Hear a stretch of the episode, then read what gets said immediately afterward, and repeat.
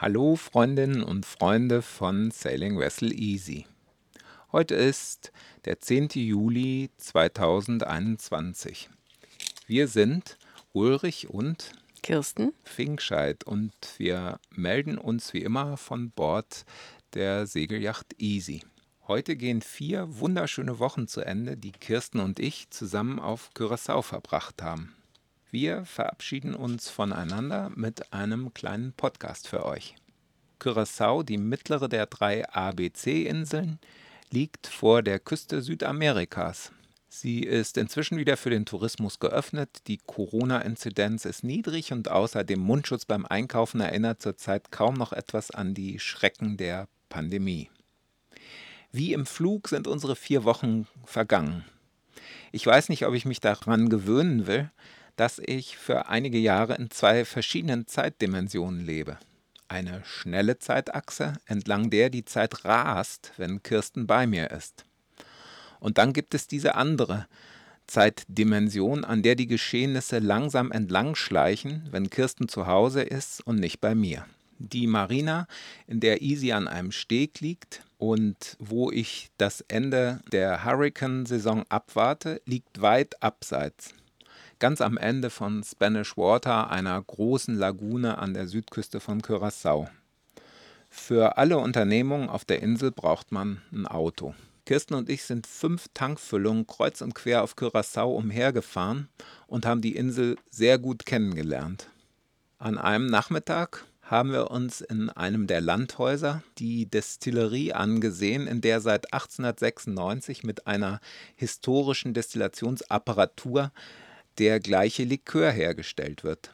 Den Geschmack enthält dieser Likör von getrockneten Orangenschalen. Nachdem die Spanier Curaçao 1499 besetzt hatten, brachten sie auch kleine Valencia-Orangenpflänzchen mit. Diese sind aber unter der karibischen Sonne und der Hitze auf dieser Insel sehr schnell degeneriert und wurden am Schluss nicht mal mehr von den Ziegen gefressen. Also für den menschlichen Genuss eigentlich unbrauchbar. Aber für den Likör wurden die bitteren Schalen der perfekte Aromastoff.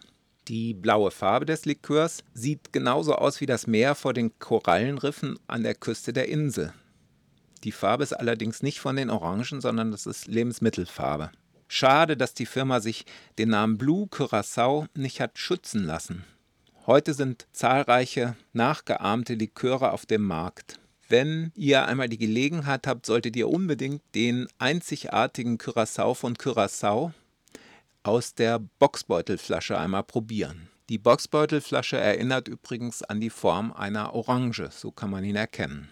Ich bin mal gespannt, was der niederländische oder deutsche Zoll sagen wird, wenn ich mit diesen vielen kleinen Fläschchen für meine Freunde und Mitarbeiter und Verwandte einreisen möchte. Hoffentlich gibt es da keine Probleme. Vielleicht muss ich ein bisschen was abgeben. Ja, nachdem wir die Distillerie angeguckt haben, haben wir nämlich da groß eingekauft. Stimmt, ja, das wird bestimmt lustig. So dass ihr sogar in der nächsten Zeit wahrscheinlich selber die Möglichkeit haben werdet, wenn ihr Kirsten besucht, diesen Likör mal zu probieren. Mhm. Ein nächstes Ziel war ein Strand an der Nordküste, Playa Canoa genannt. Ach ja, der wunderschöne Surfstrand, völlig unerwartet öffnet sich eine Bucht für den Betrachter und man sieht doch tatsächlich einzelne Surfer auf ziemlich wilden, ungeordneten Wellen. Ein Augenschmaus für jeden Surfer, der schon lange nicht auf dem Wasser war. Surfen als Wellenreiten auch bezeichnet, ist ja ein ganz toller Sport und wir haben da bestimmt eine Stunde gestanden und ich habe richtig wieder Lust bekommen, wenn in der Ostsee mal wieder eine Ostwindwelle ist, es wieder zu probieren. Man konnte ein paar Anfänger sehen, die versuchten, an so einem Point Break eine Welle zu erhaschen, aber mm, das hat wohl noch nicht so richtig geklappt. Und ein Surfer, der es richtig gut konnte mit einem ganz kurzen Board, der hat sogar versucht, rückwärts zu fahren. Also erst vorwärts gestartet und dann so ein Cutback und dann irgendwie rückwärts die Welle wieder runter. Naja, sah schon ganz ordentlich aus. Hat auf jeden Fall gute Stimmung gemacht und das war ein richtig schöner Aussichtspunkt dort. An einem anderen Tag am Geburtstag von Alan vom Segelboot Merla aus der Schweiz sind wir zu den Grotten von Hato gefahren mit dem Auto.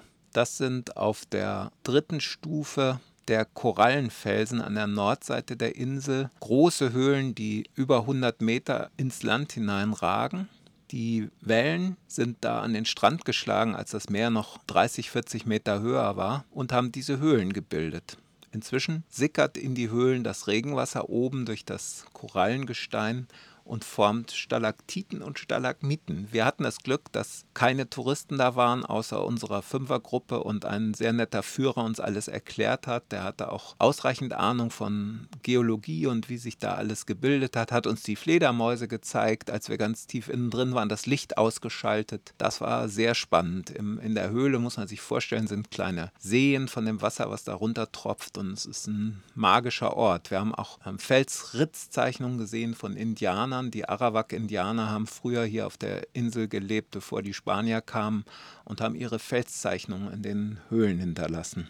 Ein anderes Highlight in diesen vier Wochen war, dass mein alter Freund Jens und seine Frau Jutta hier für eine Woche hingekommen sind, um sich von den Strapazen der Arbeit in Deutschland zu erholen. Mit denen haben wir viel zusammen gemacht. Wir haben in zauberhaften Restaurants gesessen und stundenlang geklönt und gegessen und auf die kleine Lagune vor dem Ressort geguckt, in dem die beiden gewohnt haben.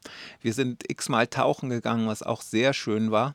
Denn Jens war es ja schließlich, der mir vor vielleicht 15 oder 20 Jahren immer vom Tauchen erzählt hat ähm, wo, als ich noch überhaupt keine Ahnung vom Tauchen hatte. Diesmal waren wir zum ersten Mal zusammen tauchen und das hat mir sehr viel Spaß gemacht.